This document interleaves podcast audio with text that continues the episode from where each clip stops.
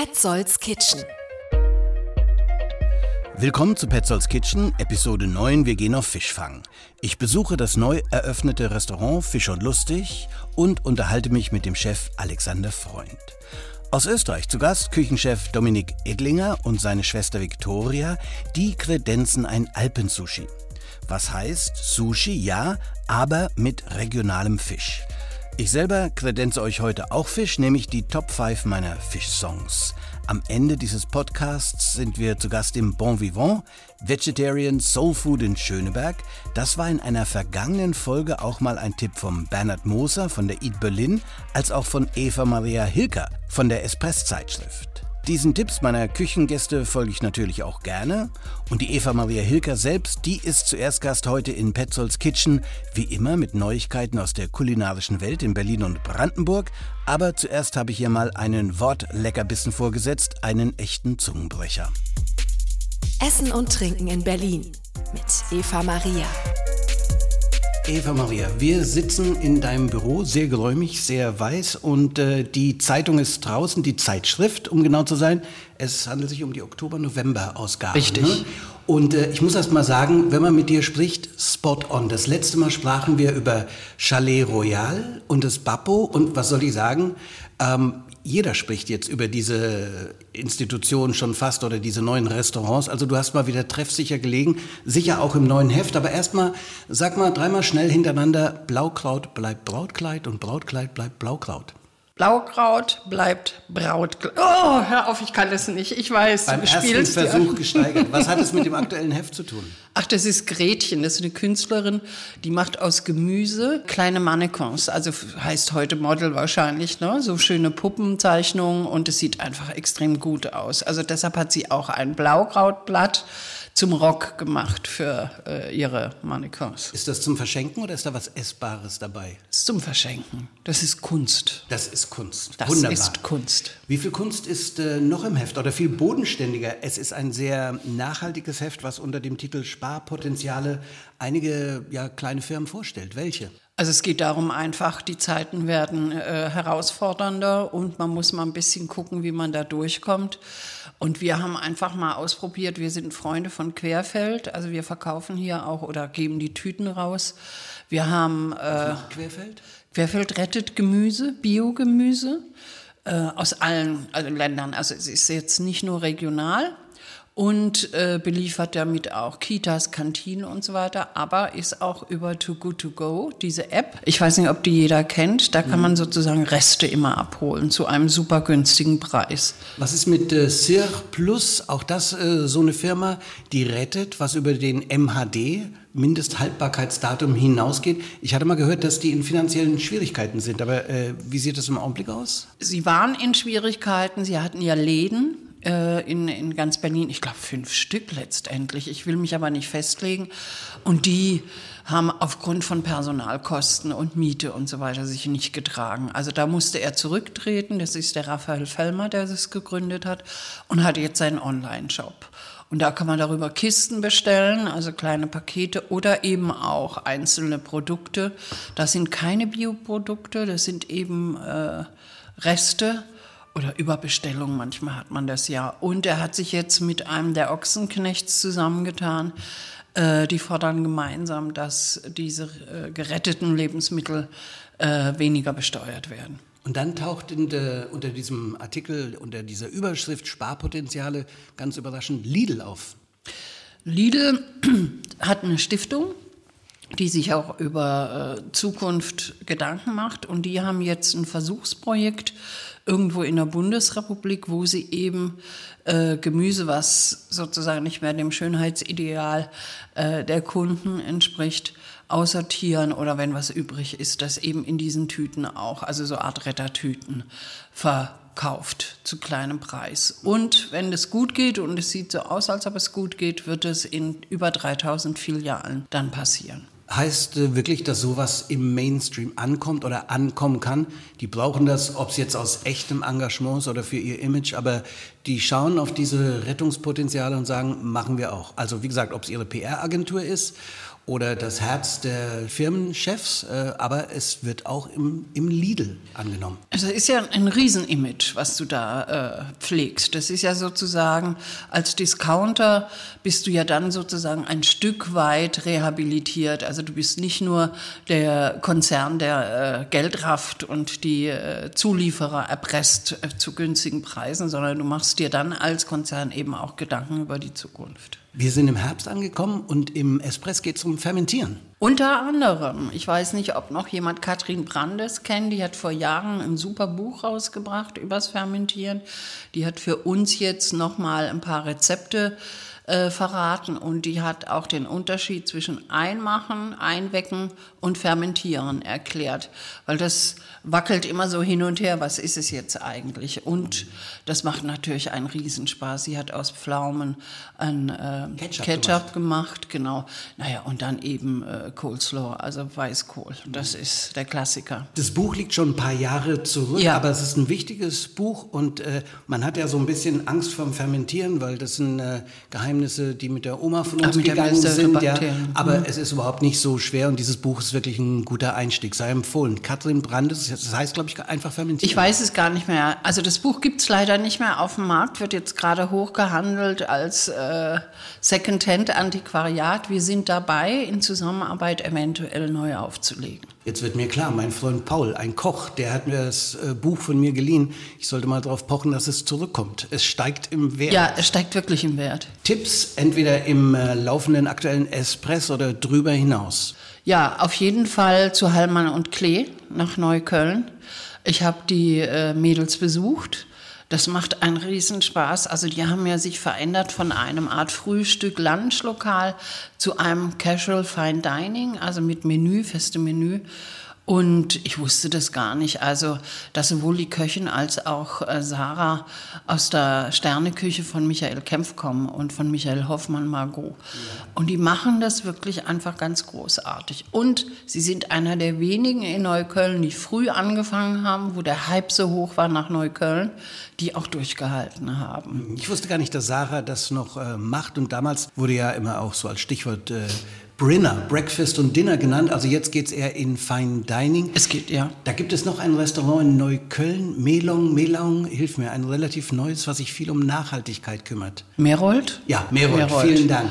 Warst du da schon? Nein, ich bin da nicht so, ja, also wer mich kennt, weiß, dass ich immer vorsichtig bin mit so gehypten Läden und Namen.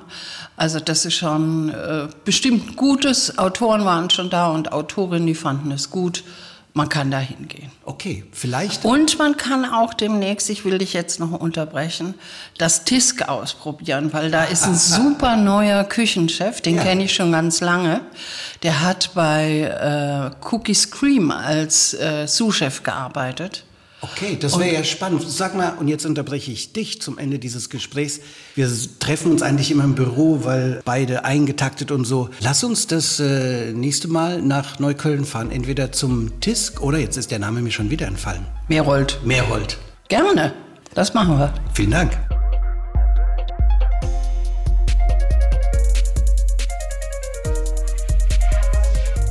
Das finde ich immer besonders schön, wenn eins zum anderen führt. Eva Maria und ich melden uns also demnächst aus dem Tisk oder aus dem Meerold. Lasst euch überraschen.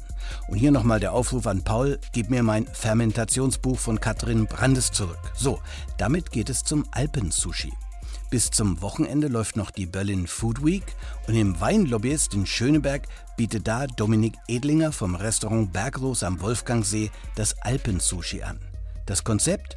Sushi, Nigiri und Maki Rolls, aber nicht vom Atlantik- oder Pazifikfisch, sondern vom regionalen Fisch.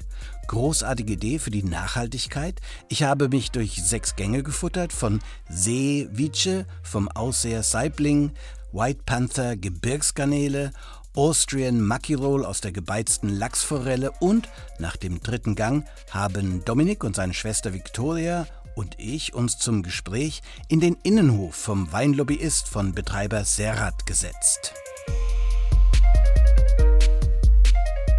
Mein Name ist ähm, Viktoria Edlinger. Ich bin aus Salzburg, aus Österreich. Und ähm, wir haben zu Hause einen Betrieb, ein Hotel mit Restaurant und Das heißt See-Sushi. Und das ist der Bruder. Genau, ich bin der Dominik. Same, same. Wir kommen natürlich äh, aus Österreich, wie schon äh, besprochen. Ähm, und wir haben vor zweieinhalb Jahren eben die äh, Idee gehabt, dass wir aus Süßwasserfischen äh, Sushi machen könnten. Es war in Österreich noch wirklich eine ähm, Neuheit.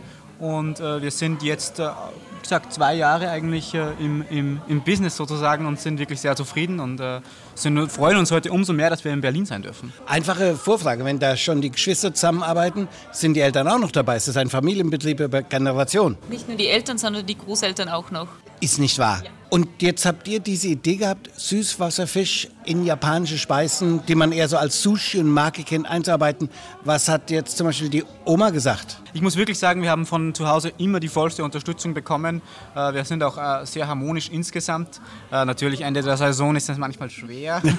Aber ähm, wie gesagt, wir machen das jetzt seit 50, 60 Jahren eigentlich schon. Meine Großmutter hat das damals begonnen, alles. Und ich glaube, solche innovativen Schritte sind ja auch das, was diese Betriebe am Leben halten. Mhm. Und wir hatten ja eigentlich nie Gegenwind, sondern im Gegenteil, immer sehr viel Befürworter. Wie ist es zu der Idee gekommen? Also Süßwasserfisch zu eher säurehaltigen japanischen klassischen Speisen zu kombinieren. Ist es dann wirklich, oh, da habe ich mein Alleinstellungsmerkmal? Oder kommt es auch aus einem breiteren Segment von nah, fern, regional, also Diskussionen, die wir im Augenblick auch haben? Auf jeden Fall. Ähm, also die, die, die echte, wirkliche Geschichte und die ist auch die interessantere, ähm, die unoffizielle sozusagen, ist die, ich bin wirklich damals von New York heimgekommen, ich habe dort gearbeitet, habe dann einfach mal meine Freunde gefragt, soll ich euch mal vielleicht äh, Süßwasserfisch aus dem Wolfgangsee zu Sushi machen? Und die haben wirklich äh, etwas angewidert geantwortet, nein, auf keinen Fall. Gleichzeitig äh, sind sie aber natürlich jetzt, sage ich mal, Running Sushi essen gegangen äh, mit Atlantiklachs, der natürlich von über 1000 Kilometer äh, her transportiert wird. Da habe ich mir das erste Mal gedacht, okay, da geht es nicht nur ums Produkt, sondern die, die Awareness, das Bewusstsein, dass es überhaupt möglich ist, ist noch nicht mal da. Und äh, das war der, der Anstoß dafür, dass wir gesagt haben, da müssen wir was machen und äh, das ist draus geworden. Ich glaube, wenn die Freunde danach fragen, dass man dieses exotische, weit wegliegende nicht lassen will, aber trotzdem das Regionale einbinden will.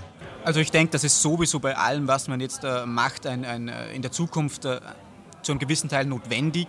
Ja, ähm, ich denke, man muss da einfach die richtige Balance finden. Und natürlich äh, Sachen, die jetzt von weiter herkommen, sind natürlich interessant, aber wir leben in Mitteleuropa, haben wahnsinnig tolle Produkte in allen Segmenten und es werden immer mehr. Und äh, ich denke, es ergibt sich da gar kein Gegensatz, also im Gegenteil.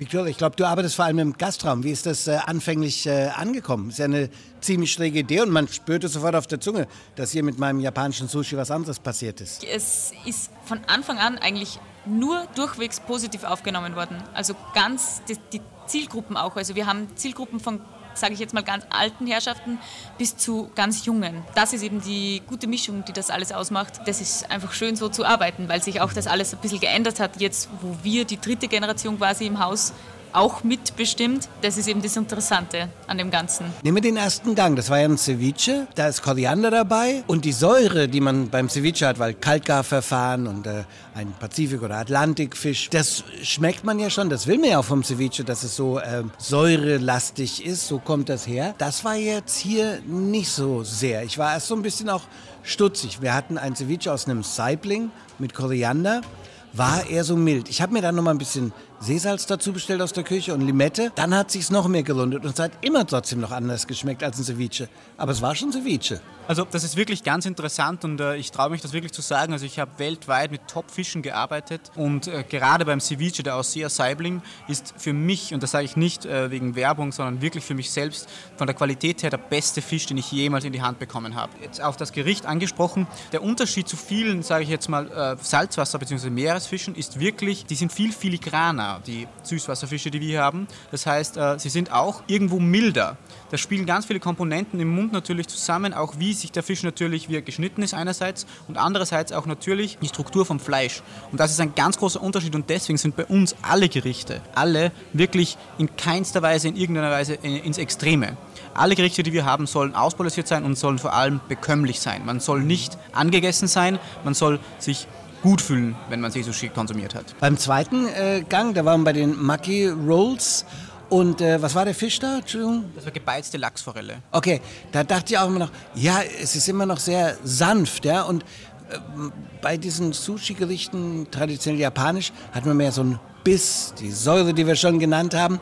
Und dann merkte ich was beim dritten Gang, das ist mir aufgefallen. Da war ich dann angekommen und habe ich dann auch meine Zunge, mein Gaumen, meine Erwartungen gesagt, so, das ist schon etwas anders. Beim vierten Gang noch mehr. Da war ich angekommen, habe mich auf diese andere Geschmackswelt eingelassen und plötzlich hat das einen großen Sinn ergeben.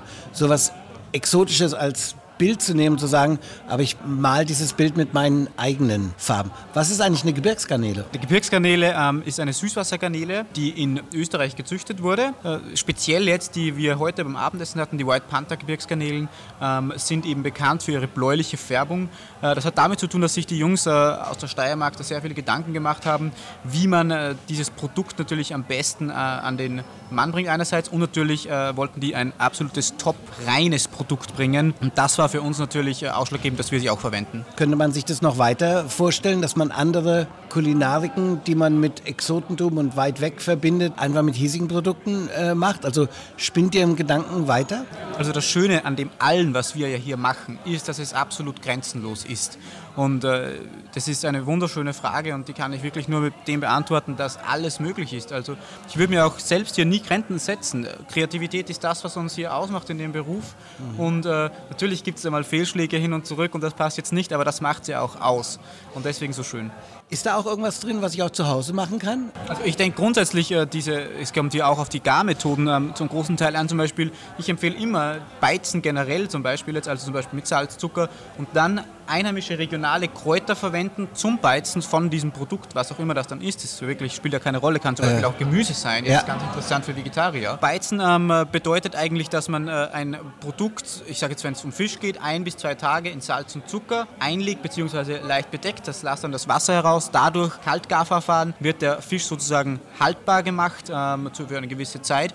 Und das kann man natürlich verfeinern mit verschiedensten äh, Kräutern, Gewürzen, äh, regionalen äh, okay. Sachen. Genau, also mega interessant. Okay. Okay, vielen Dank. Wir sagen danke. Ganz super. Gefreut. Danke sehr. Das Alpensushi von den Edlinger Geschwistern, das gibt es noch bis zum Wochenende in Berlin. Rezepte findet man über Alpensushi übrigens auch im Internet und das Bergrose Restaurant selbst am Wolfgangsee in Österreich. Auf uns warten noch Besuche im Bon Vivant in Schöneberg und im Fischer und Lustig. Wir bleiben als musikalisches Zwischenspiel sozusagen beim Fisch mit meinen Fishy Top 5. Ganz vorne steht da bei mir immer Reggae, in diesem Falle mit The Congos aus Jamaikas 70ern. Einer ihrer großen Songs begleitet den Fischer auf seiner Jagd.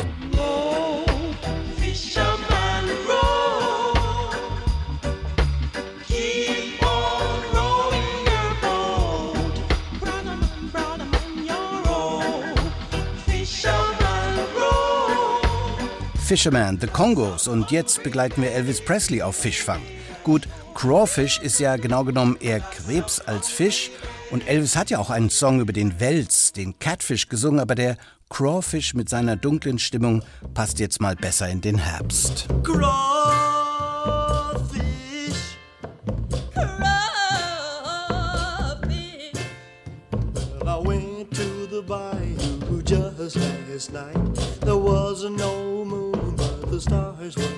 bright. Put a big long hook on a big long pole, and I pulled Mr. Crawfish out of his hole.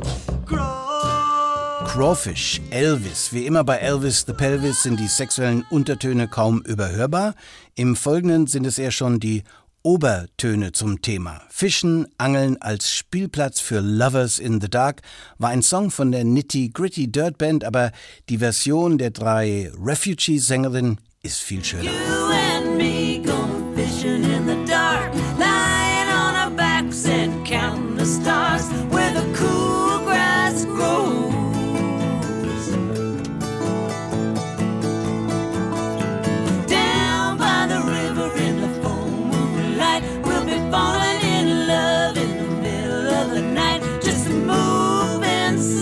Fishing in the World of Country Music. Der nächste Song trägt den Fisch nicht im Titel. Es geht aber um das Kind eines Fischers und der Freundin des Fischers, der nach New England aufbricht und das Leben sucht. Und soweit ich weiß, die einzige Lebensgeschichte in Songform, die damit anfängt, dass ein Pärchen Next Room im Hotel es wild treibt und der Protagonist deswegen nicht zum Schlafen kommt. Paul Simon und Duncan. Couple in the next room, bound to win a prize.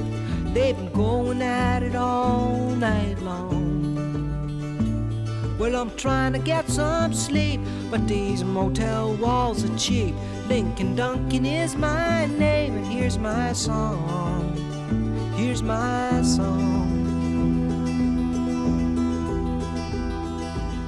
My father was a fisherman, my mama was a fisherman's friend, and I was born in the boredom and the chowder. So when I reached my prime, I left my home in the Maritimes, headed down the turnpike for New England. Paul Simon und Duncan bleibt die Nummer 5 der Fish-Songs. Die Hookline passt ja bei einem Fish-Song bestens, ist im Englischen eine Redewendung geworden. So long and thank you for the fish. Das singen die Delfine, als die Welt untergeht und sie dem Menschen sagen, das hat mit eurem niedrigen Intellekt leider nicht gereicht, die Erde zu retten. Wir hatten euch gewarnt, aber ihr habt das irgendwie nicht kapiert. Auch egal, auf jeden Fall danke für den Fisch. Der Eröffnungschor aus Douglas Adams Hitchhiker's Guide to the Galaxy.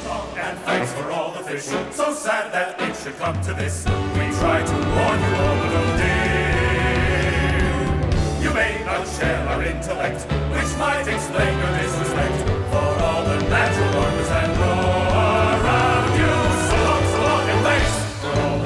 Der Chor der Delfine aus Per Anhalter durch die Galaxis. Da habe ich sofort wieder Lust bekommen, den Film zu sehen, wenn ich das höre.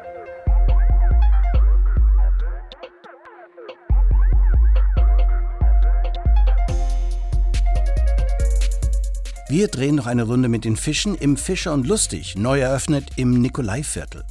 Die erste Dependance vom Jäger und Lustig in der Koppenstraße, wo alte, vor allem Berliner Gerichte mit viel Erfolg neu interpretiert werden. Ein Sieben-Minuten-Gespräch mit dem Hausherrn, von dem ich einen neuen Begriff lerne, Food Moving. Und auch etwas Stadtgeschichte noch dazu geliefert bekomme. Wir sind nicht im Jäger und Lustig, wir sind im Fischer und Lustig, aber beide gehören zusammen. Magst du dich kurz vorstellen? Ja, mein Name ist Alexander Freund. äh, Ich betreibe das Jäger und Lustig und jetzt ganz neu das Fischer und Lustig. Wir sind im Nikolaiviertel. Erstmal ganz touristische Umgebung. Und hier gibt es jetzt das äh, Fischer und Lustig, also nach dem Jäger und Lustig. Sehr bodenständig, alte Gerichte. Gerade habe ich von dir im Vorgespräch schon gelernt, Food Moving, wenn man alte Gerichte modern aufzieht. Auch das Konzept vom Fischer und Lustig? Ja, in der Tat. Wir versuchen regionale Fischgerichte äh, der Heimatküche neu zu interpretieren, neu zu kombinieren mit regionalem Gemüse und wollen genau da anknüpfen, wo wir im Jäger angefangen haben. Bevor wir auf äh, die Karte eingehen und was ihr anbietet, Alexander, glaubst du, dass das immer so ein Tourismusviertel bleiben wird? So sieht es ja aus im Augenblick. Das glaube ich nicht, nein. Ich glaube, es, ich glaube das äh, Nikolaiviertel ist durch die, auch durch die Fertigstellung des Stadtschlosses wird das Nikolaiviertel so ein bisschen mit dem Gendarmenmarkt zusammenrutschen. Das ist ja alles nicht mehr so weit auseinander durch dieses Stadtschloss.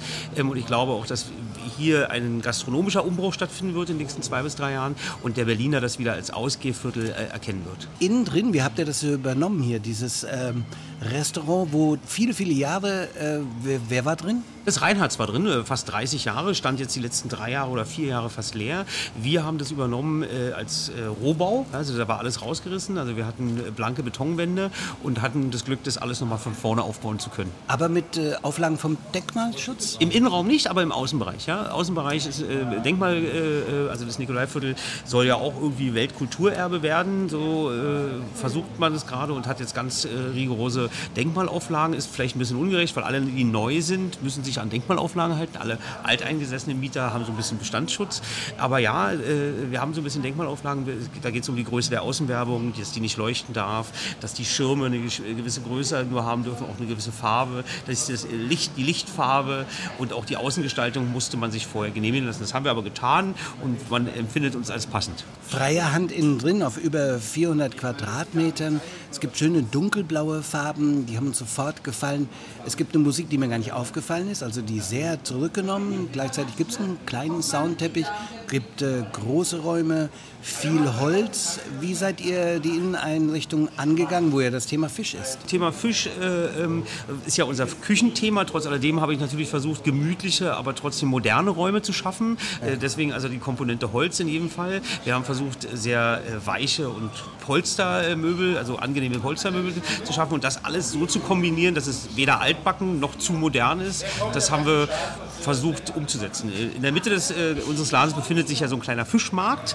Äh, die Anekdote hier ist, dass es ähm, äh, als Berlin entstanden ist, vor 700, 800 äh, Jahren, war hier an dieser Stelle in der Tat ein Fischmarkt. Die Fischer haben auf der anderen Seite äh, der Spree gelebt, als Dorf, und hier wurde Fisch gehandelt und dann haben wir versucht, das in der Mitte vor unserer Küche als Fischmarkt zu gestalten. Apropos alte Geschichten, Casanova soll hier eingekehrt sein? Casanova hat hier äh, nicht bei uns gegessen, aber er hat hier in dem, über uns in dem damaligen Hotel schon gewohnt. Das ist in der Tat richtig 1700, irgendwie müsste ich nochmal nachschauen. Fisch haben wir jetzt mehrfach genannt. Da ist natürlich das Wichtigste, wir sind in Berlin, weit weg von Küsten. Wo kommt der Fisch her? Wir arbeiten mit einer Berliner Fischerei zusammen, ähm, aber auch mit dem Havelland Express und äh, der Transgourmet, die uns den direkten Weg von der Küste äh, sicherstellen, gekühlt äh, und so weiter. Wir haben auch äh, im nächsten Jahr eine Kooperation mit Müritz-Fischern, die den Fisch einmal in der Woche selber herbringen. Da gilt es noch zu auszutasten, ob die dann auch immer die Mengen haben. Äh, das ist jetzt so, da fangen wir gerade an. Das wird ab März starten.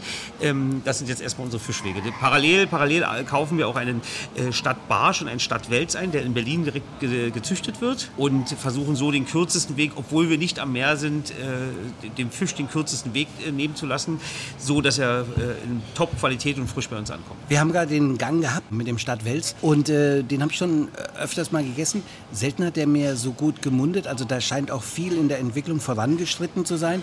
Der war natürlich wunderbar abgeglichen, da war ein bisschen Kürbis drin. Ich meinte irgendeine Nuss geschmeckt zu haben. Eine Pilzsuppe hat das nochmal ganz anders erweitert.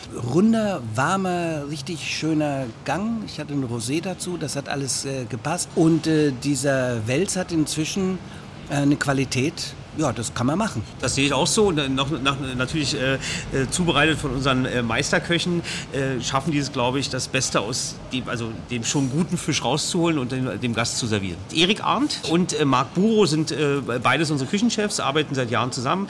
Ähm, Erik Arndt haben wir gewinnen können, bewusst wegen seiner Fischkompetenz. Erik Arndt war vor Jahren mal der Küchenchef sowohl im Fischereihafen Hamburg als auch in dem Ableger, den es mal in Berlin gab. Ja? Und war im Adlon, äh, Panasia und so weiter und hatte immer schon so Fischaffinität und ich, hab, ich war ganz froh, dass äh, der sich von mir hat überreden lassen, bei uns zu kochen. Da war Eingang mit einem Holunderlachs. Ähm, äh, hätte für mich sogar noch mehr nach dem Holunder schmecken können, als du sagtest, habe ich es dann auch geschmeckt. Äh, wo, wie, wie wird der Holunder da eingearbeitet?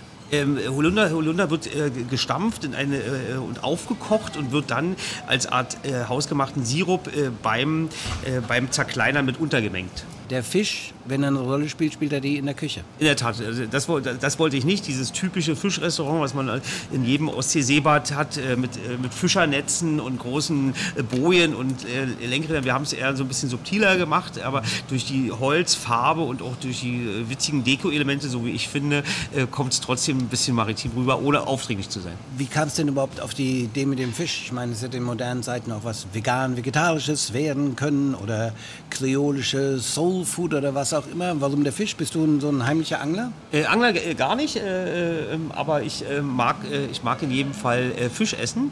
Und nachdem wir uns im Jäger lustig so ein bisschen auf die Wildspezialitäten eingeschossen haben und das alles ein bisschen auf fleischlastiger machen, war Fisch eigentlich eine konsequente Weiterentwicklung. Und noch dazu, ich als Unternehmer habe festgestellt, dass die Sparte Fisch in Berlin noch nicht ausreichend besetzt ist in meiner Welt. Und ich glaube, dass man mit einem Fischrestaurant, welches sich auf regionale Fische und auf Heimatküche, also auch Fischgerichte, die man kennt, neu interpretiert. Zum Beispiel der Pannfisch vom Steinbeißer als kleine äh, äh, Erwähnung nur, dass man da äh, eine gute Nische bedient äh, mit einem netten Ambiente, wo man eben auch äh, Berliner äh, herbewegt. Vielen Dank, Petri Heil. Dankeschön.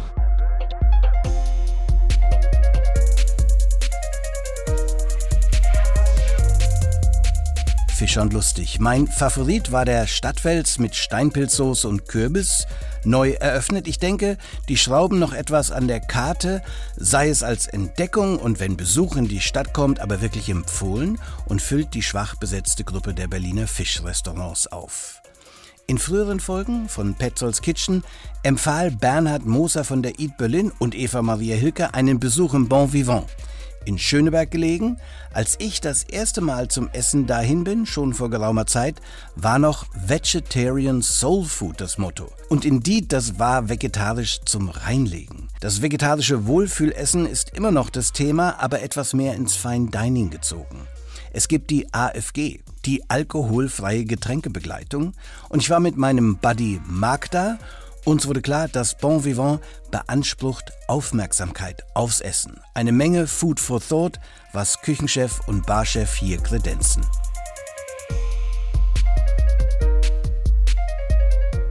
Ich bin Elias Heinz, ich bin 22 Jahre alt, ich bin Barchef im Boingo Cocktail Bistro und bin für das Kreieren und alles rund um die Bar und Drinks zuständig. Ersten Gang, gehen wir da nochmal rein. Sag nochmal, was es gab. Äh, zum ersten Gang hatten wir die Tomate. Die Tomate kommt mit Büffelmozzarella aus Brandenburg. Dazu haben wir eine rehydrierte Tomate, was nochmal schön die Umami-Noten rausbringt, in einem Safransud mit einem Gelee aus den Tomatenkernen verarbeitet und einem Vinaigrette oder beziehungsweise einem Sud aus der Seealge, was einfach nochmal so schöne frische Noten mit reinbringt. Und abgerundet wird das Ganze mit einem Buttermilchschaum auf Bronze Fenchelgranité. Kannst du dich noch erinnern, welche Getränke wir alkoholisch, nicht alkoholisch dazu hatten? Na klar. Alkoholisch hatten wir dazu ein Rosé mit Verjus und Himbeerbalsam, was schöne Fruchtigkeit dazu bringt. Und als Süße, was aber das schön auch ausbalanciert, die klarifizierte Wassermelone und dazu Fenchel. Alkoholfrei haben wir die klarifizierte Wassermelone in der gleichen Kombination und dazu noch etwas beeriger abgerundet. Wo kann man sich äh, mehr beim Food Pairing austoben? Bei dem nicht-alkoholischen? Man sagt ja also so, Säfte haben noch mehr Aromen, als Alkohol sie dir geben kann. Äh, Ich finde es ganz witzig. Tatsächlich äh, gefällt mir meine alkoholfreie Begleitung ein Stück weit besser als meine alkoholische, das sage ich jetzt einfach mal so, weil es natürlich einfach ist, sich Spirituosen aus, der, aus dem Rückbuffet zu nehmen, die zusammenzukippen und etwas Schmackhaftes draus zu machen. Das ist das, was wir Bartender tagtäglich machen. Aber sich alkoholfrei ein Alternativprodukt zu überlegen, was trotzdem gut zu dem Essen passt, ist nochmal schwieriger, weil man ein paar Mal mehr um die Ecke denken muss. Und oft passt es durch dieses mehr um die Ecke denken dann tatsächlich im Endprodukt besser als vielleicht die alkoholische Begleitung. Wie kommt denn das bei den Leuten an? Bestellen mehr Leute das AFG, das nicht-alkoholische? Wir sind tatsächlich bei einer Quote von 40% alkoholfrei und 60% alkoholisch. Also was schon relativ viel ist für eine alkoholfreie Begleitung. Kommen die extra hierher, weil du hier vegan, vegetarisch essen kannst und dann auch noch AFG? Oder kommen die her, weil das Bon Vivant einen Ruf hat, schauen wir uns an oder kommen regelmäßig daher und wir nehmen das gar nicht mehr so wahr? Äh, man nimmt das auf jeden Fall schon noch wahr. Wir haben viele Leute, die hierher kommen, weil wir vegetarisch sind, weil wir vegane, gute Alternativen anbieten, weil wir aber auch die Möglichkeit geben zu sagen, hey, du kannst ein Bar-Feeling haben, ohne dass du betrunken den Abend verlassen musst. Natürlich bieten wir auch das an, aber wir sind, haben da keine Dogmen. Wir sind da total frei in dem, was wir machen. Wir finden es aber fast noch cooler, wenn Leute kommen, die nicht wissen, dass wir vegetarisch sind und die davon überzeugen können und die am Ende des Menüs jetzt sagen, mir ist gar nicht aufgefallen, dass wir gar kein Fleisch gegessen haben. Und dann gehen wir mit einem Lächeln aus dem Abend und sagen, heute haben wir was richtig gut gemacht. Diese Nachhaltigkeit, diese Wiederverwertbarkeit, wo war die im Menü heute Abend drin? Spannenderweise verwenden wir die an verschiedensten Stellen. Also zum Beispiel bei dem Frühlingslauch haben wir die Kartoffel, aus der wir ein Galett machen und verwenden dann die Kartoffelschale, die jetzt im Galett sich nicht wiederfindet, aber in der Soße und machen daraus so eine schön röstige, intensive, runde Kartoffelsoße. Galett? Galett ist die aufgeschichtete, frittierte Kartoffel. Dazu haben wir aber auch das Thema, was sich immer wieder findet, was machen wir vielleicht mit den Produkten, die in der Küche anfallen, die in der Küche nicht mehr verwertet werden können.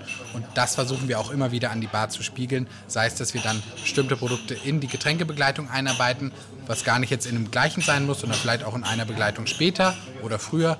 Oder zum Beispiel haben wir aktuell ein Dessert auf der Karte, wo wir Abschnitte vom Apfel und von der Birne haben, die wir dann trocknen, woraus wir einen Eistee für die Bar machen. Also da sind wir schon auch kreativ und versuchen, wir sind da wie gesagt nicht, dass wir sagen, wir schaffen, dass wir alles verwenden, aber versuchen immer mehr da auch äh, an Abfall zu reduzieren. Man muss vieles neu denken, aber tatsächlich, wenn man sich ein bisschen mit dem Thema auseinandersetzt, kann dieses Nachhaltig und Zero Waste Arbeiten ja auch äh, tatsächlich rein wirtschaftlich ein interessanter Faktor sein.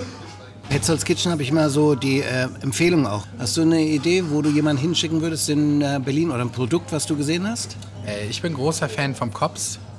Das Kops hat sich gerade neu aufgestellt, die haben einen neuen Küchenchef und mit Yannick äh, einen fantastischen Barchef. Und äh, was vegane Küche und die machen ja auch ein Cocktail-Pairing angeht, bin ich ein großer Fan. Vor allem auch, weil die einfach vom, vom Stil her trotzdem ganz anders arbeiten, als wir das vielleicht tun. Vielen, vielen Dank. Sehr gerne.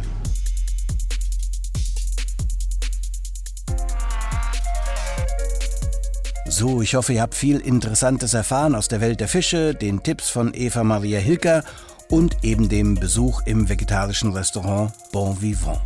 Nächste Woche möchte ich euch komplett nach Österreich hinführen, wobei Österreich zu uns kommt, bei der Eat Berlin. Für heute mein Wunsch, meine Bitte wie immer, bitte dem Petzolds Kitchen Podcast folgen. Jedes Abo zählt. Petzolds Kitchen, der Foodie-Podcast aus Berlin.